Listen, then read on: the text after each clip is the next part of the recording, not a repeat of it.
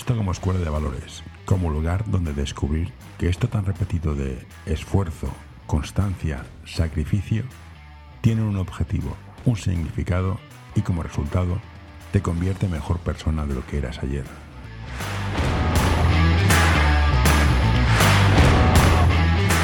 Hola Cristina, gracias por apuntarte al, al café con el podcast, o, café conmigo básicamente.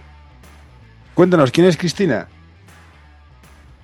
Bueno, Cristina es una chica que tiene 27 años, que empezó en este mundo de, entren- entrenar con los 14 años y bueno, la vida me, ha llevado a, a entrenar no solo en España, sino también en Irlanda y, y en Alemania, que es donde estoy actualmente. Ayuda a mantener este podcast en anorta.com barra colaborar. Estás en Alemania ahora. Sí, ¿Y el alemán qué tal? El alemán es jodido, ¿eh? Bueno, no, no lo llevo mal. Al final estuve en mi cuarto, cuarto, quinto año ya en Alemania, entonces lo hablo, lo hablo bien. ¿Y cómo que empezaste a ser entrenadora? ¿Por cómo te dio por ahí? Bueno, yo creo que vino un poco de, de casa. Mi- mis padres, mis padres lo son. Y bueno, yo jugaba y empecé a tener problemas de, de rodilla y a ver que quizás no veía tanto mi futuro jugando.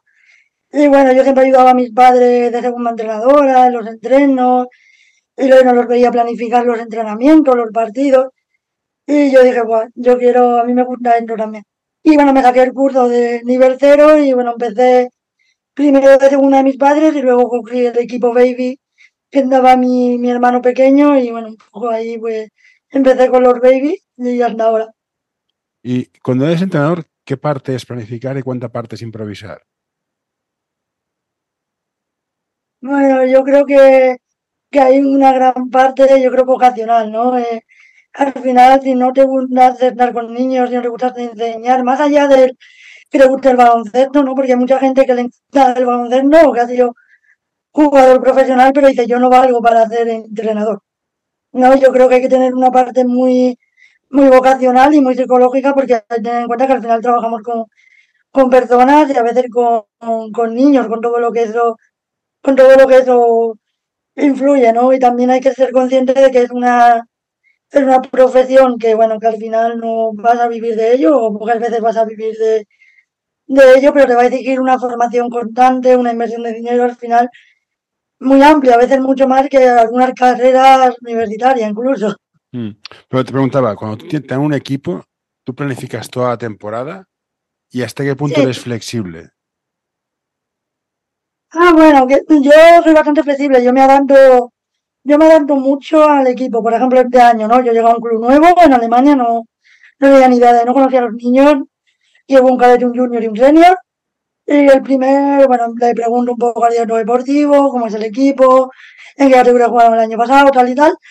Pero bueno, al final llega siempre temporada y yo empecé, pues bueno, tenía la planificación más o menos con los conceptos que yo quería trabajar para la categoría que estamos en función también a los objetivos del club, pero luego llegas y te das cuenta de que, de que bueno, que todos los niños son iguales, ni que todos tienen el mismo nivel, entonces a partir de ahí yo solo hacen una planificación individual que va muy acorde con la planificación colectiva, pero también muy enfocada en la mejora individual de- del jugador, porque al final yo en formación yo lo, lo, lo baso mucho en el crecimiento del, del jugador, también del equipo, pero al final si el jugador crece, el equipo va, va a crecer, ¿no? Entonces, bueno, soy bastante flexible y que adapto mucho la, la planificación al equipo y la cambio muchas veces durante lo largo de la temporada. Normalmente cada dos o tres semanas la reviso y digo, bueno, por aquí podemos seguir avanzando.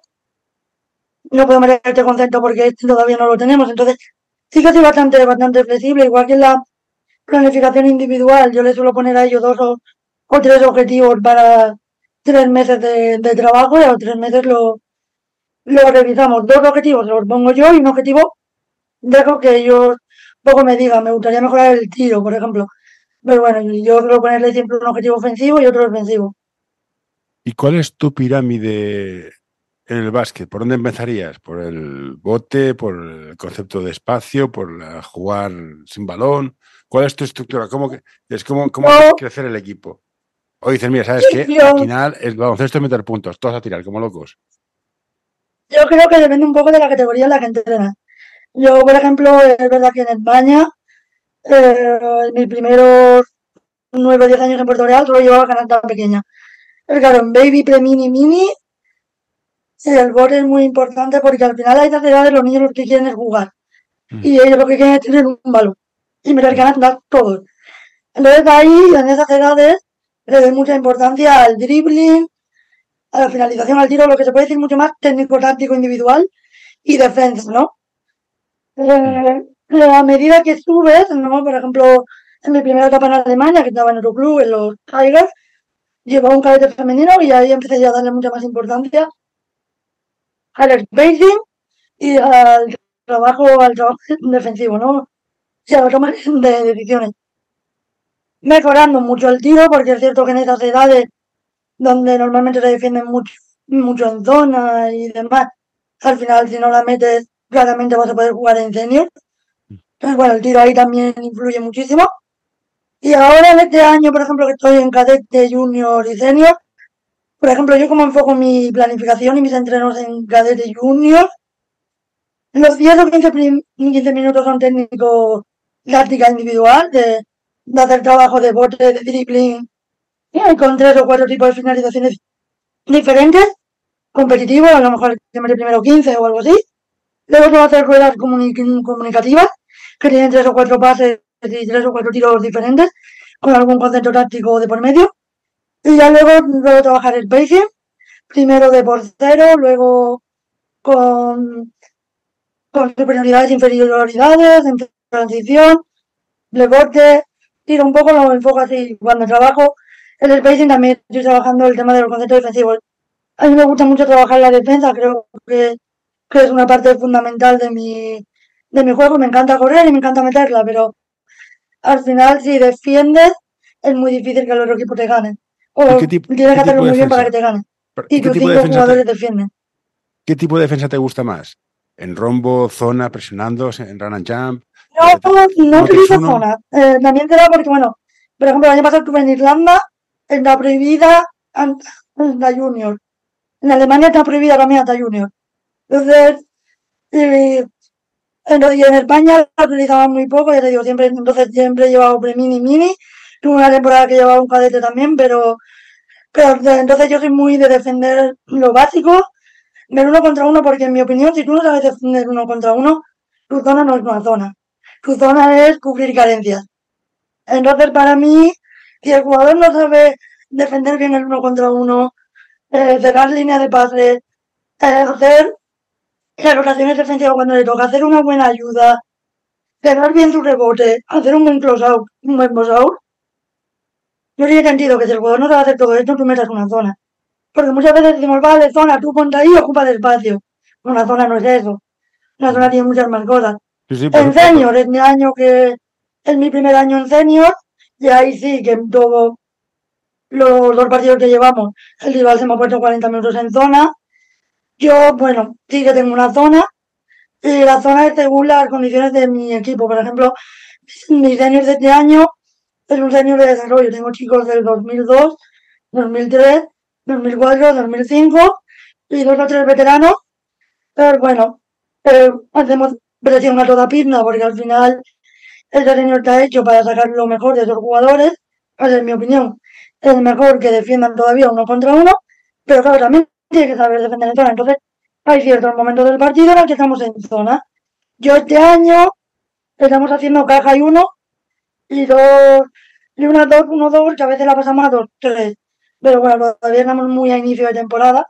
Y en el partido que jugué el otro día hice, la que hice fue caja, caja y uno. Porque tenían un base muy bueno, muy bueno y demás, y hicimos ca- caja y uno. Pero influye, ya te digo, mucho la categoría y los jugadores que tenga.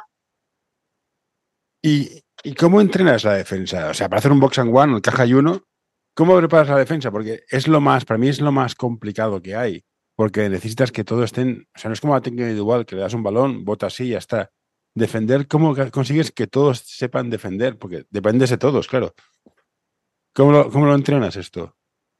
Bueno, yo todo parte, ¿no? En, en mi defensa todo parte del uno, del uno contra uno, ¿no? Entonces yo hago muchos ejercicios en el uno de uno contra uno premiando la defensa. Es decir, yo hay veces, por ejemplo, un ejercicio que me gusta mucho es eh, unos contra unos consecutivos, ¿no? A lo mejor pongo cuatro o cinco, eh, juegas el uno contra uno, yo siempre limito el bote a dos o tres botes, porque más creo que no es uno contra uno real.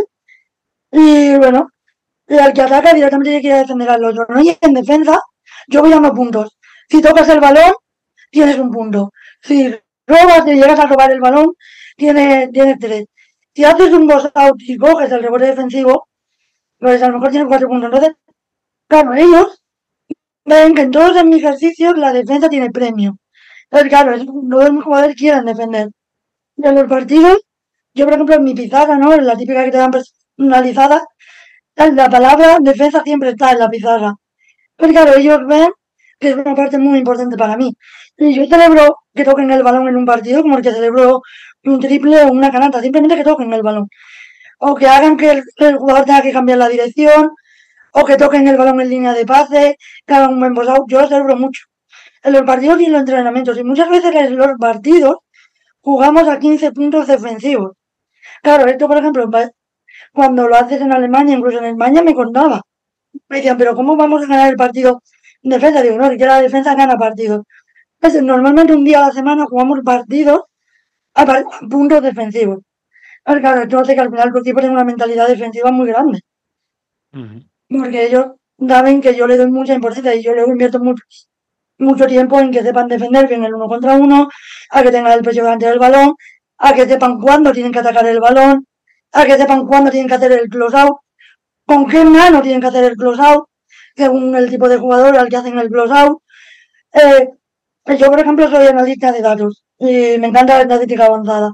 Eh, Yo tengo muy estudiado según cuando se tira el balón a dónde va a ir. Entonces yo a los jugadores le hago ver esto. Y nosotros entrenamos las situaciones de rebote en función de dónde va a tirar el dónde va a tirar el jugador y dónde va a caer el balón normalmente. Pero claro, ellos le dan mucha importancia al tema de la defensa y del rebote, que para mí es donde empieza todo, porque yo le doy mucha importancia en el día a día. Pero claro, todos mis jugadores defienden y, ellos lo saben. Te pongo, por ejemplo, un ejemplo de un jugador de este año, el mejor, el mejor cadete que tengo. Cuando yo llegué, era un jugador que fácil te puede meter 25 puntos, uno contra uno, además, penetra bien, tira muy bien. Pero tenía un handicap, no defendía, no defendía nada. Se le iban todos los jugadores. Y claro, él estaba, me decía, es que yo llevo toda mi vida atacando. A mí me han exigido meter puntos. Es claro, yo en los partidos le doy, pongo el plan de partido colectivo, pero le doy tarjetas individuales. Cuando a él en el primer partido, su objetivo del partido era jugar cinco balones en defensa, él me dijo, no me exijas que meta 20 puntos, digo, no. Porque sé que aunque no te lo exijas, lo vas a hacer. Lo que te exijo es que toques cinco balones en defensa.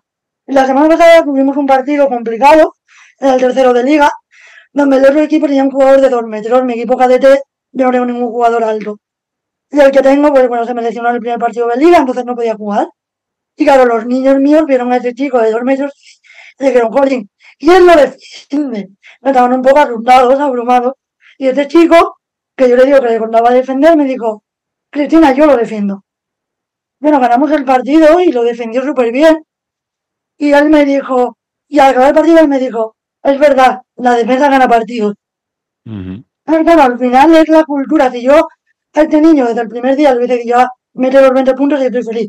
Cuando él ha visto que todos sus objetivos, y en los entrenos yo igual le doy objetivos individuales, y él me ha llevado toda la pretemporada dándole objetivos individuales de defensa, pues claro, al final el niño ahora ya defiende.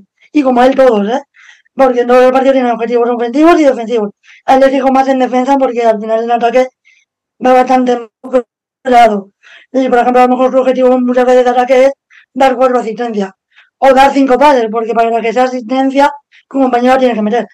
Pero entonces yo enfoco todo un poco así. Y yo enfoco los partidos en formación, no para dónde el jugador es más rentable, sino en qué función el jugador puede crecer más.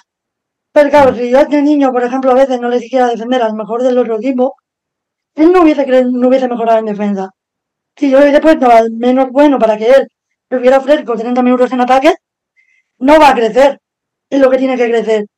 Entonces es un poco así. Yo en formación no valoro el ganar o el perder. Creo que, que al final todo- a todos nos gusta ganar. Pero al final yo lo que valoro es el crecimiento de todos mis jugadores. Y se lo hago ver así a los padres, ¿eh? Yo llego a la reunión con padres y se lo digo. Si queréis ganar este año, mi objetivo es formar a los jugadores, hacerlos crecer, competir cada partido, y si conseguimos estos tres objetivos, ganaremos partidos a lo mejor. Vez normalmente cumplimos todo esto, suelo ganar, pero también a veces pierdo. Y pierdo porque, por ejemplo, conmigo juegan todos. Y, juegan todos mínimo de minutos. Porque para que un jugador en formación crezca, que juegue un minuto, el último minuto de cada cuarto, sí, ha jugado cinco minutos. Mentira, ese niño no ha jugado. Aquí, aquí tres temas que me han interesado. ¿Cómo planteas los entrenos a base de, eh, eh, eh, lo llamamos gamificación, que es competición? ¿Siempre planteas ejercicios de competición para incentivar el juego y que se diviertan? Pero yo suelo competir mucho eh, con, con puntos. Es decir, por ejemplo, normalmente, ¿no? Depende de lo que de lo que estés trabajando. Si estoy trabajando en pacing, no. Pero si estoy trabajando uno contra uno, dos contra uno, o dos contra dos, tres contra dos, sí que, sí que competimos. Competimos a, a canastas, o a veces incluso a rebotes. Por ejemplo, el otro día estábamos trabajando el boss out, eh, con transiciones y demás, pero todo se empezaba con un rebote y yo contabilizaba los rebotes. Me daba igual las canastas y tal. Eh, cada cuatro, cada cuatro, digamos, oleadas, parábamos y yo volvía a tirar y tenían que tirar el rebote. Y competíamos a 10 rebotes. Pero claro, sí, sí que le meto a la competición, sobre todo también porque la cultura, igual que pasa en España, Alemania o Irlanda, los niños son muy competitivos. Son Mm. niños que además no suelen hacer solo baloncesto. Normalmente hacen baloncesto, hacen fútbol, hacen varios deportes. Pero son muy competitivos y quieren competir siempre, ¿no? Entonces, sí que les quiero meter la, la competición, ¿no? Y a veces cuando hacemos técnica táctica individual, sobre todo en estas categorías que ya tienen una base, sí que debo hacer ruedas y demás, cuando hago ruedas comunicativas, compiten por equipos. El que meta 10, o el primer jugador que meta, que meta 3 seguidas, ¿no? Yo también creo mucho en ese tiro de meterlas seguidas, porque al final es trabajar la, la, la concentración y suelo, sí que suelo trabajar mucho con, con eso, con objetivos, con objetivos competitivos. Porque al final también, si tú quieres competir en los, en los partidos o en la vida, al final la vida también es una competición. Ellos al final, si quieren entrar a una universidad, van a tener que competir con muchas personas. Si quieren conseguir un puesto de trabajo, van a tener que competir con otros candidatos. También yo creo que la competición de competir saludablemente no es malo. Pues sí que, sí que compiten. Pero, porque ya te digo, ellos en el día a día siempre están compitiendo, mis jugadores. Eh, hay veces que vienen ya jugando de casa, que si están jugando con el móvil entre ellos y tal, y tal, de ganar la play o no sé qué. Entonces, bueno, son, son competitivos. Y hoy en día yo creo que todos los niños son competitivos. Hay una cosa que me ha gustado mucho. Eh, No en- tú estás en Twitter, no estás en muchos sitios, pero ha habido o hay una polémica constante en España sobre los equipos que por ganar no juegan todos y que cortan gente en echa gente. Tú dices que tus equipos, incluso en cadetas, todos juegan un mínimo de minutos. Supongo que con la norma de si te esfuerzas, si lo das todo y lo haces el vago. Pero, ¿cómo ves estos equipos o estos entrenadores que por ganar son capaces de no convocar jugadores? Yo creo que ese entrenador no es de formación. Es decir, yo, sea la categoría que sea, de normal, es decir, hay unos mínimos. Yo, por ejemplo, los jugadores míos, cuando empezamos la reunión de equipo, yo les digo, si entrenas, si bien no días a entrenar y das 100%, vas a jugar. No les digo vas a jugar mínimo 15 minutos. Vas a jugar normalmente mínima de minutos, 10, más o menos. 10, 12, no, depende también si tengo los 12 disponibles, si tengo un 8, tengo 9, tengo 10, depende. No, pero mínimo. Porque, pero claro, yo lo veo fatal. Yo, por ejemplo, que un minibar, que hay equipos que vayan en, An- en Andalucía, que vayan con 9, o que vayan con 10, o por ejemplo, yo tuve una temporada en Asturias, que el mínimo para jugar en minibar, que o en premini eran 7, y tú veías que había equipos de forma recurrente que iban con 7 niños por ganar el partido, y decía, si vienen 7, estás dejando mínimo cinco en su casa. Claro, yo, a mí me parecía algo que yo no lo entendía. Yo, por ejemplo, eh, en Andalucía, en Premini, de, de donde tú, si el Cataluña tal, eh, se puede jugar con 15. Que se puede jugar con 15 en Andalucía, en Premini. Y yo tenía equipo de 20 o 22. Yo jugaba siempre con 15. Pues jugamos el campeonato este de baloncesto de Andalucía y luego jugamos el All-Star Premini, que fuimos, bueno, eran ocho, ocho equipos, cada, un equipo de cada provincia, yo iba representando a Cádiz, ¿no? Y tenía un jugador, bueno, que a la vista de todo el mundo no era un jugador válido para baloncesto. Y el padre, cuando me dijo el All-Star, el padre me dijo, entiendo que mi hijo no va a ir al All-Star. Y yo le dije, ¿por qué? Me dice, porque mi hijo no es bueno. Le dije, sí, va a ir. Se va a jugar. Digo, van a ir todos. Se van a rotar. Digo, yo un premio no le puedo quitar posiblemente la única experiencia que va a tener en tu vida de un All-Star, de jugar un torneo varios días, porque no le quitas solo la oportunidad de jugar un torneo, le quitas la oportunidad de una convivencia social muy importante. Luego ese niño en minibarque, pues lo cogió ya otros entrenadores y demás, y dejó de baloncesto. Pero hoy en día esos niños ya son juniors de primer año, y ese niño a mí me ve por la calle y me dice, a mí nunca se me olvidará la oportunidad que tú me diste de ir a Granada, porque jugamos en Granada. Entonces yo creo que en competición tu objetivo no puede ser ganar. Tiene que ser que todos los niños jueguen y que todos los niños crezcan, independientemente del club en el que estés. Y si tú llevas un equipo A y tú solo vas a jugar con 10 y tienes 14 niños, voy a hablar con esos cuatro y a lo mejor tienen que ir al mini B. O a lo mejor tienen que buscar otro club. Pero todos los niños quieren jugar. Está claro. Y si no juegan, aparecen frustraciones, aparecen otro tipo de, aparecen otro tipo de problemas.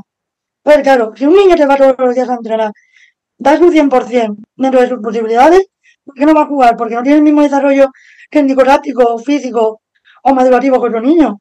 Que, que tú no sabes cómo va a ser ese crío dentro de unos años. Y aparte aquí hay un problema de, de lógica. Los niños malos en mini suelen ser los altos. Cuando llegas a cadete, junior, los que te sacan las castañas del fuego son los altos.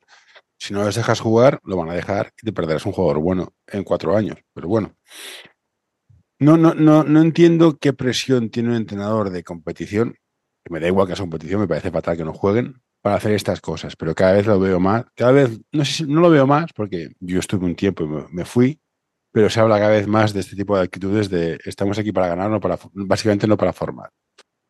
Bueno, yo creo que el que el formar y ganar no es incompatible, ya te digo. Yo, por ejemplo, mi, mi lema es, desde que estoy en Puerto Real y han pasado muchos años, es formar, crecer, competir y disfrutar.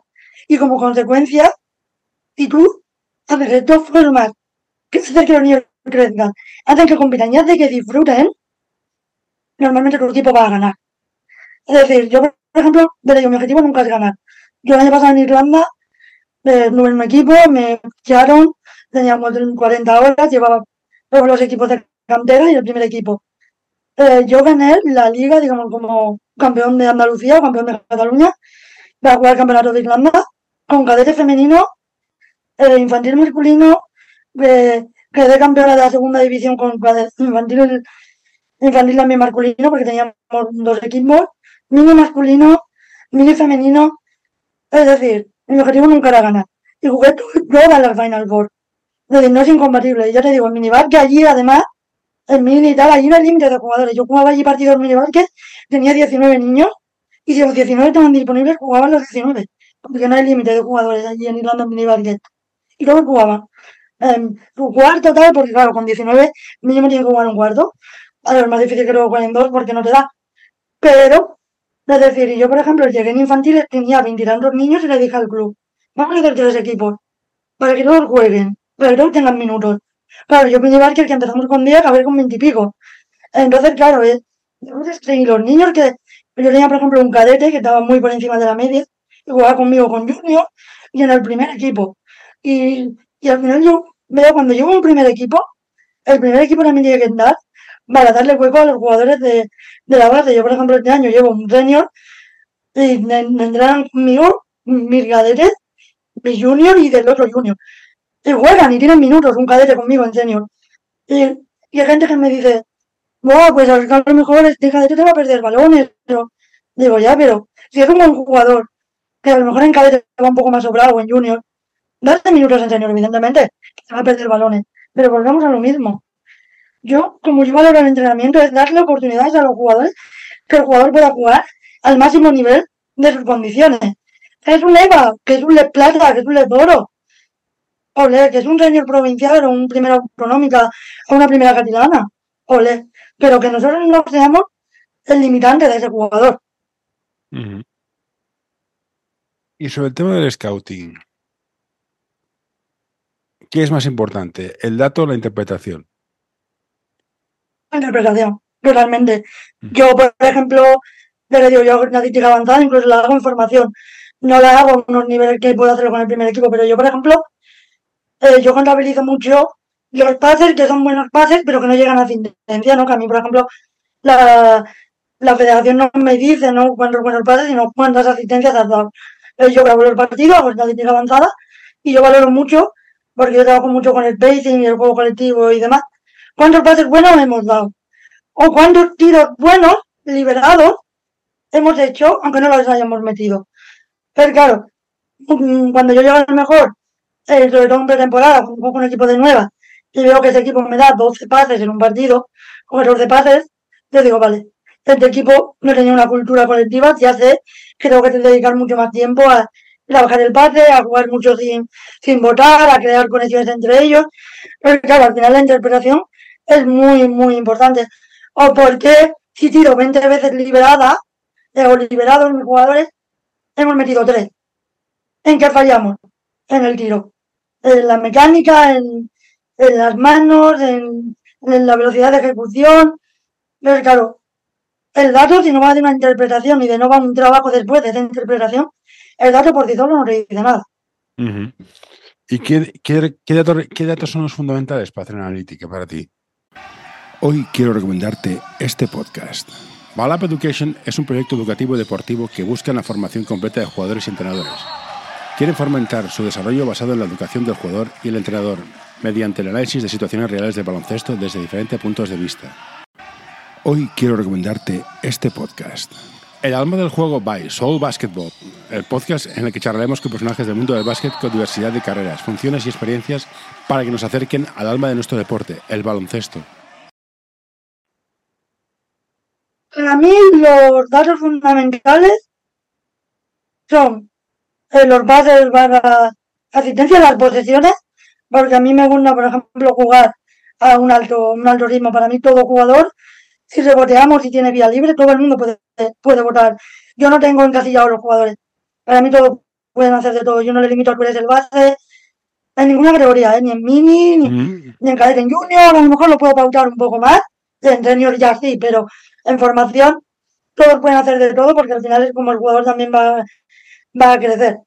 Y, para mí el, número de posiciones alto como para mí es importante porque, bueno, yo entreno a una alta intensidad en los entrenos, hacemos muchas posiciones, pero claro, yo luego quiero ver si como yo estoy entrenando, va el resultado jugar las posiciones que yo quiero en un partido. Le doy mucha importancia a este dato, al de los bases, barras, asistencia, que el bote que hemos capturado de todos los rebotes totales que hemos podido coger, yo a eso le doy mucha importancia, y a la defensa.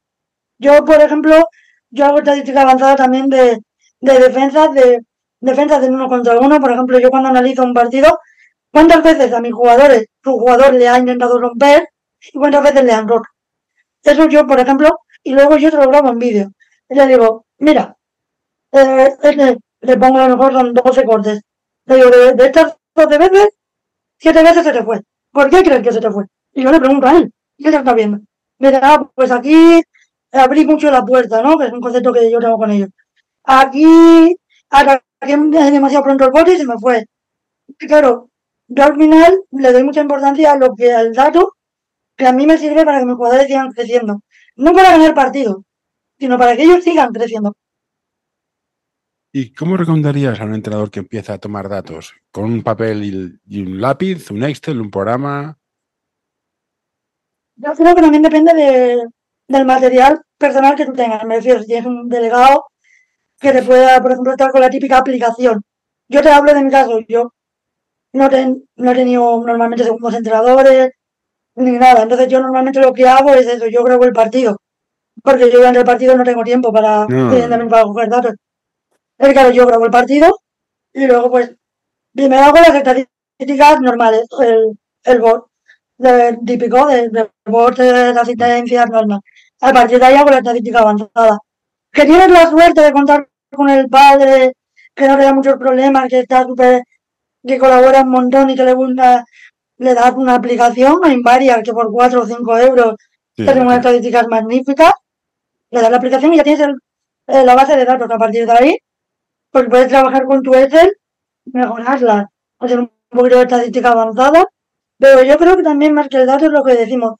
Yo el consejo que a cualquier persona le daría que quiera es eh, meterse en Scouting y en graba el partido.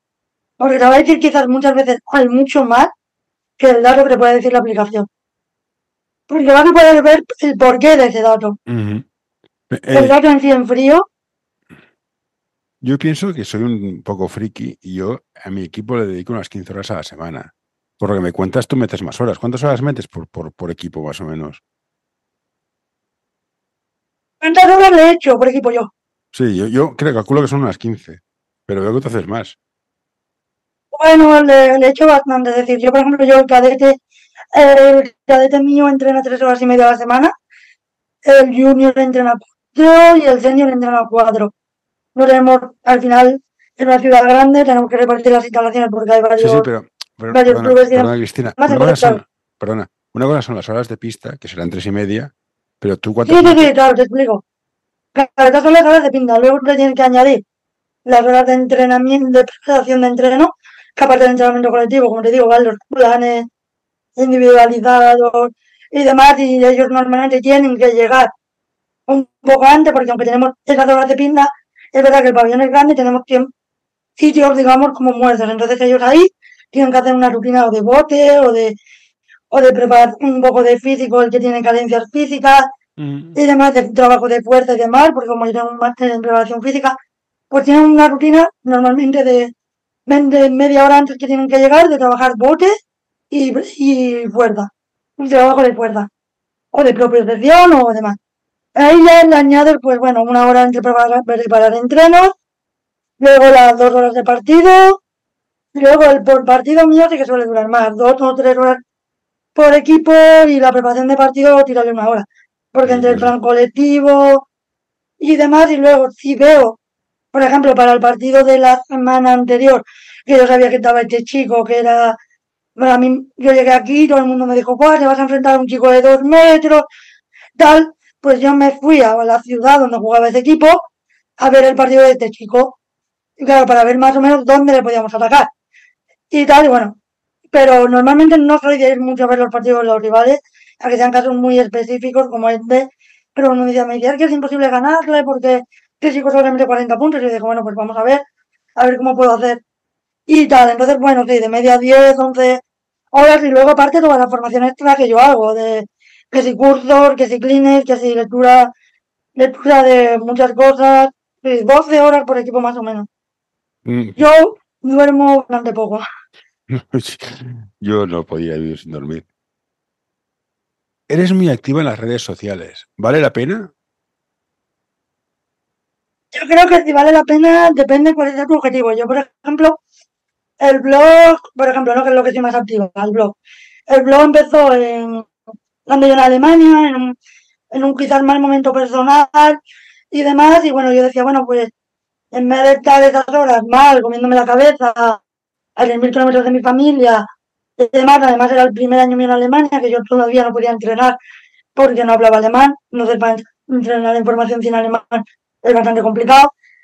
Empecé de segunda entrenadora, de una entrenadora norteamericana y tal, y bueno, con ella ya me comunicaba en inglés, pero bueno, mm, era poco tiempo a la semana y demás. Y ahí empezó el blog. Y a partir del blog, pues bueno, el blog, es verdad que ha ido creciendo mucho, pero realmente yo al blog, cuando le dedico, por ejemplo, yo tardo, pues, no sé, 20 o 25 minutos en hacer los gráficos a veces, media hora por hacer una entrada. Y luego a lo mejor en publicarla al final 40 minutos al día. Que yo no lo hago para que la gente me diga, ¡buah, qué buena la entrenadora es Cristina! No. Porque al final el que lee mi blog realmente no sabe ni cómo entreno. Mm. Pero al final yo lo hago porque hay mucha gente que, bueno, que yo sé que mi blog le ayuda a preparar sus entrenamientos a mucha gente joven.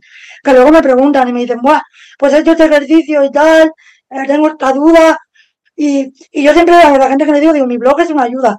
Pero no es que tú tengas que hacer tu entrenamiento en base en mi blog. Porque muchos ejercicios también están enfocados en mi filosofía de baloncesto. Que ya ahora pues, pues, lo puedes ver, al final muchos ejercicios también están enfocados en el uno contra uno con toma de decisiones, en pocos botes, en transiciones, porque yo trabajo mucho con transiciones, mucho spacing, muchas ruedas comunicativas, porque es mi baloncesto. Mm. Pero claro, a lo mejor otra persona con otro baloncesto de mi blog y después vaya mierda de, de ejercicios. Pero claro, yo todo el mundo le digo, mi blog, pues bueno, te puede servir, pero todo adáptalo a tu, a tu, a tu baloncesto.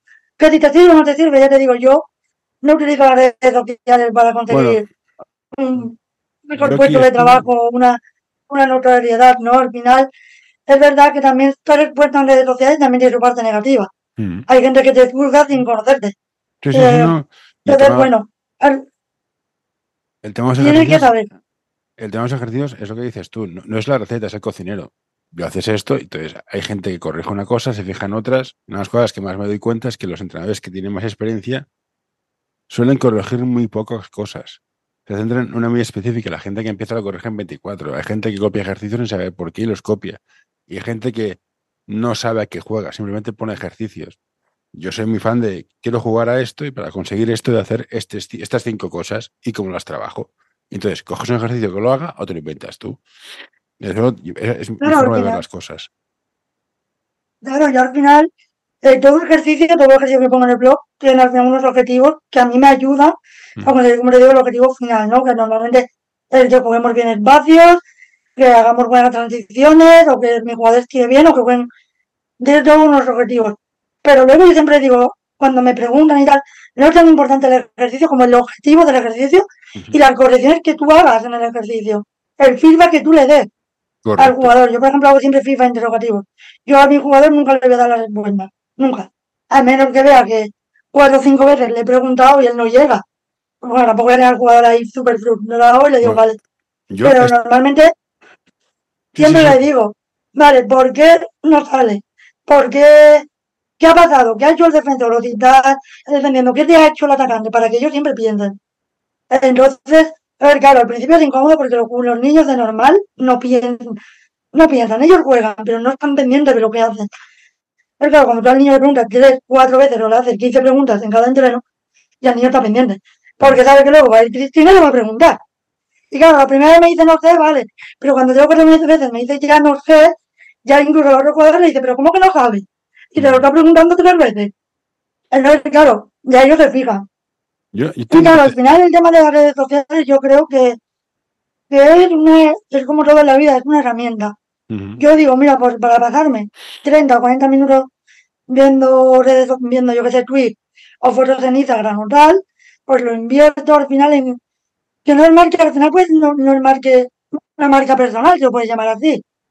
Mm, entonces, es, es marca Es un poco hacer crecer en tu, en tu marca personal, pero tener, crecer un poco en tu marca personal también te sirve para muchos trabajos más allá de baloncesto. Ujú. Es decir, al final, yo te pongo mi caso, ¿no? Yo creé mi blog de cero, mi página web de cero, mi canal de YouTube de cero. Entonces, bueno, todo eso también te da a veces competencias para otros tipos de trabajo muy ajenos al baloncesto. Y que otras empresas pueden decir, "Jolín, pues, si eres capaz de crear un blog, de crear una página web, de tal, pues, por ejemplo, ahora a mí me, me ha llegado una oportunidad también para trabajar para con un tema de baloncesto para una empresa en un tema de marketing. Y ha sido en parte por mi marca personal. Es decir, yo no tengo una carrera de marketing, mi carrera es sanitaria. Mm. Me dicen, no, pero sí sabes de marketing, porque todo lo que haces realmente es marketing. Digo, pues bueno, puede ser. Entonces, claro, al final, yo creo que utilizar las redes sociales para tu crecimiento personal no está mal, pero tienes que ser consecuente. Yo, he- yo he tenido haters y he tenido comentarios y todo el mundo te juzga, y, porque al final tienes un blog con un montón de ejercicios y no solo un blog. Yo también hablo en la radio, eh, eh, escribo para un periódico, pues bueno, al final tengo una cierta exposición. Y hay veces que leo cosas que digo, bueno, pues yo a veces pienso, pues bueno, es que la gente realmente no sabe lo que es ponerte, al final estás, igual que te expones, sabes que va a haber gente que te va a juzgar. Y hay que ser consecuente con eso. Entonces, bueno, merece la pena. A mí me está ayudando a crecer. Y todo lo que hago en el blog, porque al final tener un blog que tiene más de 400 entradas, a mí me hace ser mejor entrenadora. Porque estoy constantemente reciclando ejercicios. enfocando a mis equipos y a las ideas que yo juego. Pero claro, también al final tengo una batería de ejercicios nuevos que mis jugadores muchas veces me dicen, Colin, es que todos los días venimos a entrenar pensando a ver qué ejercicio nos haces hoy. Porque claro, normalmente mi ejercicio son tener tres, cuatro esfuerzos y tal. Entonces, claro, al final es sorprender al jugador. Y no caer en una rutina que muchas veces los jugadores dicen, Colin, es que llevo cuatro, cinco días haciendo el mismo entreno. Los Mm. mismos ejercicios. Y claro, al final, el blog o las redes sociales también a mí me ayuda mucho a crecer. Y me ha ayudado también a crecer en el sentido de crear contactos, que a veces es importante. Yo, por ejemplo, eh, gracias también al blog, contraté, por ejemplo, te pongo un caso ¿no? que, a mí me ha ayudado mucho, que es J. Curpinera. Creo que el mundo Eh. sabe que es un tío súper accesible. Entonces yo le, para el tema de, de mi canal de YouTube, le dije, ay, Jota, me encantaría hacerte una entrevista, tal.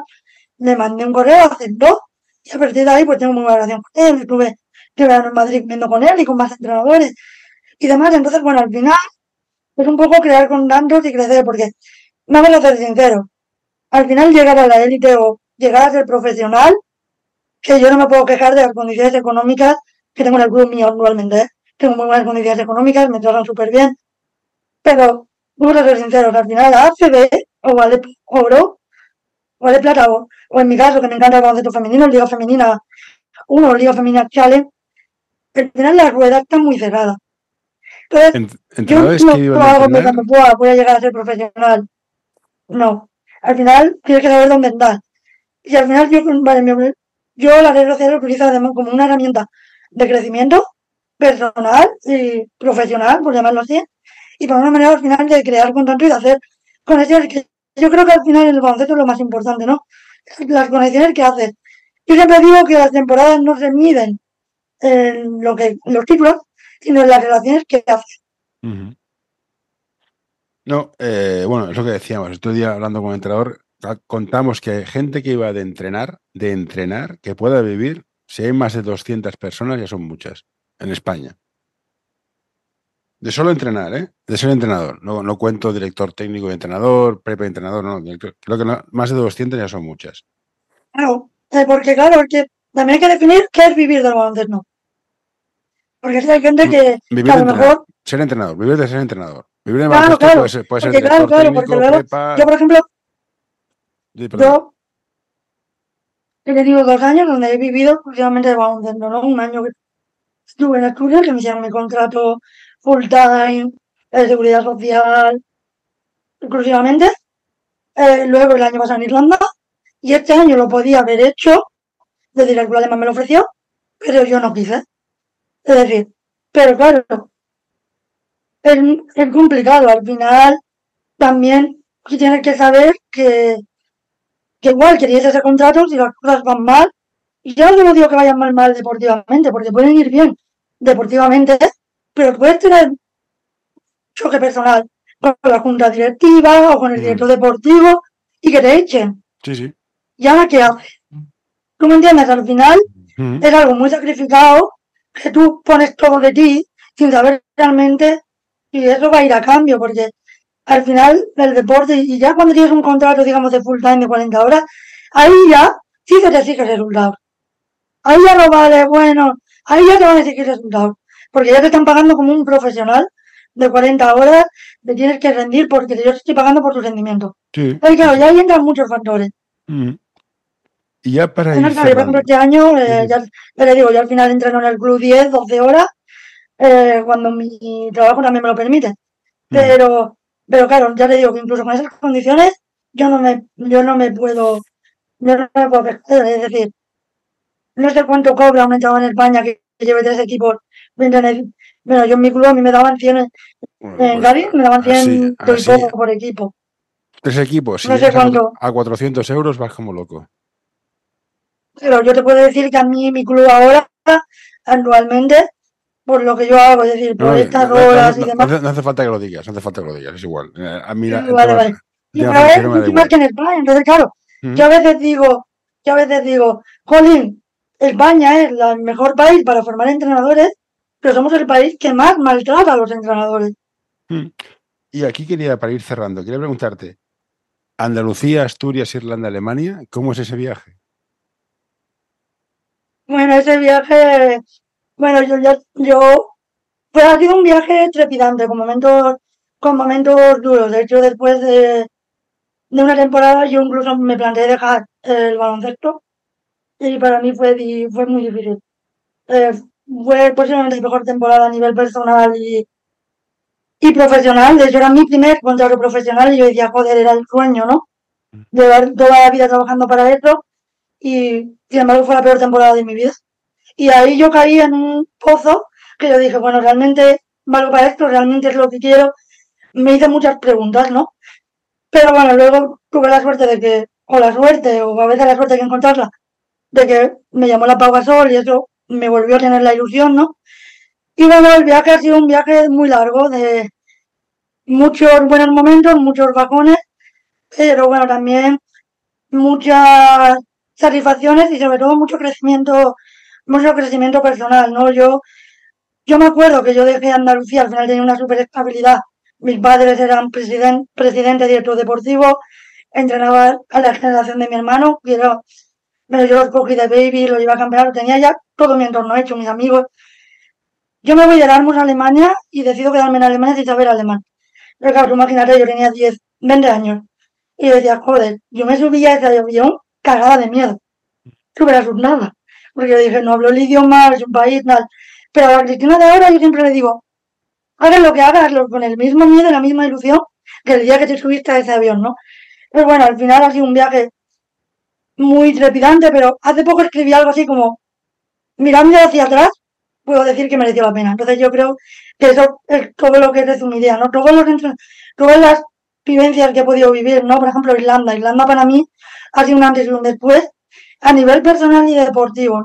Más allá de títulos, que no voy a eso, ver a los jugadores llorar el día que yo me despedía de ellos, porque me volvía y yo había altas posibilidades de que yo no volviera, aunque el club me ofrecía renovar por, por mis circunstancias personales, yo no iba a volver.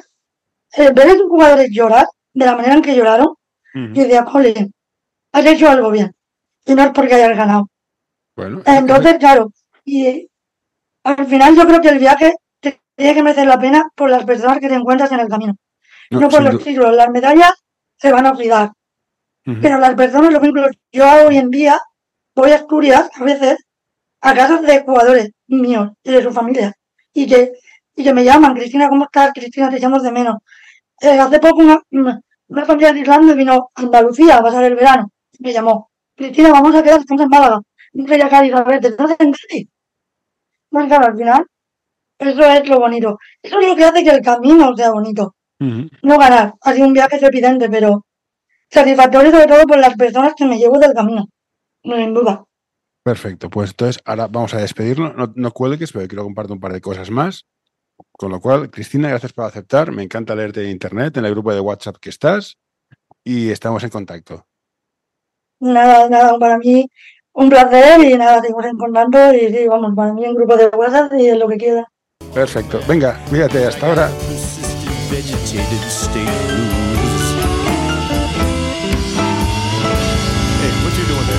No, no, don't you touch that. No, don't you pull that plug. No, hey, hey, nurse, nurse. Ah. all right, I'm done.